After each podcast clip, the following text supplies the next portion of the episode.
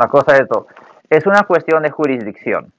So, si una persona está cometiendo un delito, puede estar en otro país, pero si esa persona sabe que la víctima está en X país, por ejemplo, supongamos que una persona está en México y está cometiendo un delito por medio de las redes sociales en México contra una persona aquí en los Estados Unidos, esa persona se está abriendo a la jurisdicción de los dos sitios, donde, donde en el condado donde está en México lo pueden acusar o aquí también lo pudieran acusar.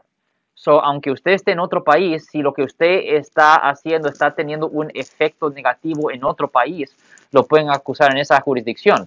Y si, lo, y si esta es una persona que es ciudadano americano y si, um, y si él está cometiendo delitos que está causando problemas acá, pues todavía le pueden abrir cargos, le pueden presentar los cargos.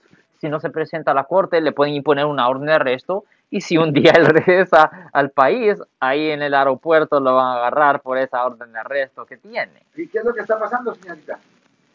Oh, hay una persona que está amenazando a mis hijas, pero ella está en México, pero ella es ciudadana americana.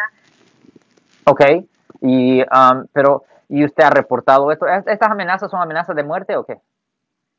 Ok, so, si es una amenaza de muerte aquí en California, eso definitivamente es un delito mayor bajo el Código Penal de California, sección 422, que conlleva una pena potencial de hasta cuatro años en la prisión y eso va a ser por cada víctima separada.